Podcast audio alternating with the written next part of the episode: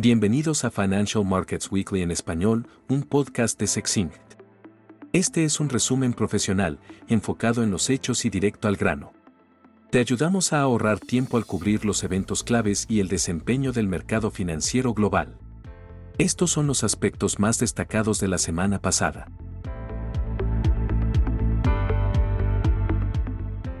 Los mercados financieros globales la semana pasada se vieron significativamente influenciados por el conflicto bélico en Medio Oriente. La invasión de Hamas, seguida de la respuesta de Israel, resultó en una rápida escalada del conflicto. Las tropas israelíes ingresaron al territorio de Gaza después de aconsejar a los palestinos que evacuaran y se dirigieran al sur. Este desarrollo creó un evidente cambio hacia activos de bajo riesgo en los mercados.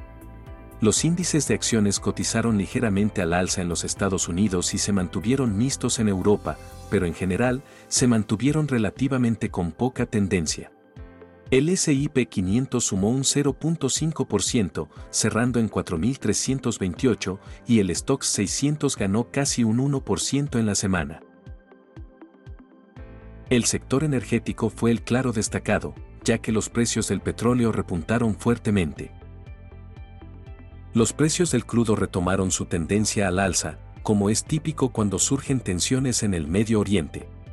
El Brent subió un 7,5% a 91 dólares, mientras que el WTI cerró un 6% más arriba en 87 dólares 70.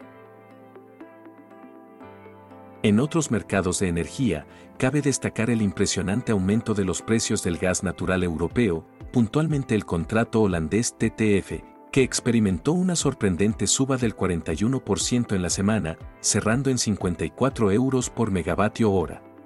Varios factores impulsaron este aumento, incluyendo preocupaciones sobre posibles interrupciones a la producción, expectativas de temperaturas más frías en el Reino Unido y Europa, una huelga en la planta de gas natural licuado de Chevron en Australia y daños en el gasoducto Bode Connector entre Finlandia y Estonia. Todos estos factores generaron preocupaciones sobre la seguridad de la infraestructura energética de Europa. Los precios de los bonos experimentaron una recuperación con el aumento la demanda de activos de calidad, revirtiendo la tendencia reciente de fuertes ventas. Los rendimientos de los bonos del Tesoro a 10 años aumentaron 15 puntos básicos para alcanzar un 4,63%, los Bunds alemanes aumentaron 16 puntos a 2,73% y los Gilts británicos subieron 19 puntos a 4,39%. El índice del dólar se apreció principalmente frente al euro, la libra esterlina y el dólar australiano, y el oro registró su mejor semana en siete meses, ganando un 5% para cerrar a 1.931 dólares. La semana pasada no hubo reuniones de política monetaria por parte de bancos centrales desarrollados o emergentes. El dato clave de la semana fue la inflación del IPC de septiembre en Estados Unidos. La lectura del IPC general aumentó un 0.4% mensual, principalmente debido a un aumento en los precios de alquileres, pero se mantuvo sin cambios en a nivel anual en un 3.7%. La cifra estuvo por encima de las expectativas, lo que generó una reacción negativa en los mercados. La lectura del IPC subyacente o núcleo se mantuvo en un 0.3%, sin cambios en comparación con agosto, y en un 4.1% interanual, por debajo del mes anterior. Junto con las sólidas cifras de empleo de la semana anterior, los datos reflejan una reaceleración económica en lugar de un incipiente escenario de recesión.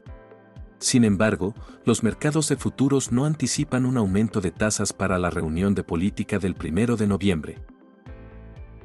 Por el contrario, indican una probabilidad del 92% de que no haya cambios en las tasas y solo un 8% de probabilidad de un aumento de 25 puntos básicos. Las minutas de la última reunión de la Fed se publicaron el miércoles y ofrecieron un tono más moderado de lo anticipado, resaltando posibles riesgos de un endurecimiento excesivo si la Fed reanuda el ciclo de alzas de tipos de interés.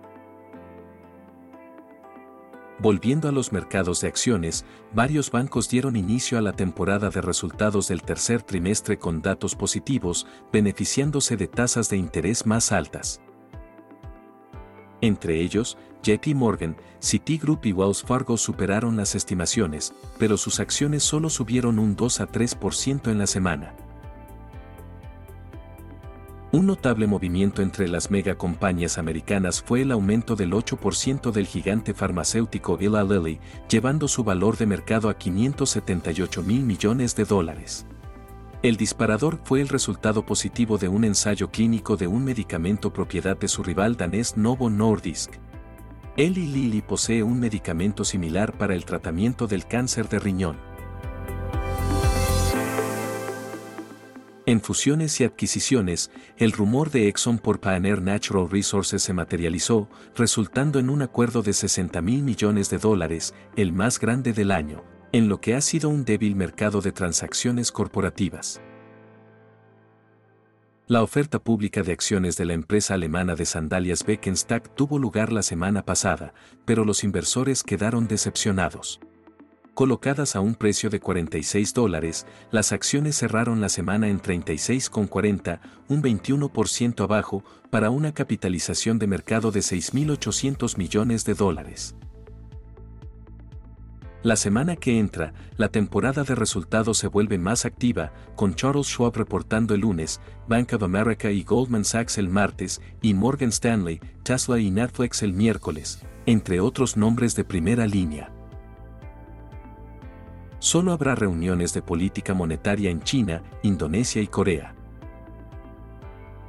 Para terminar, Argentina celebra elecciones presidenciales el próximo domingo. Eso es todo por esta semana. Por favor, suscríbase al canal y ayúdenos a promocionarlo.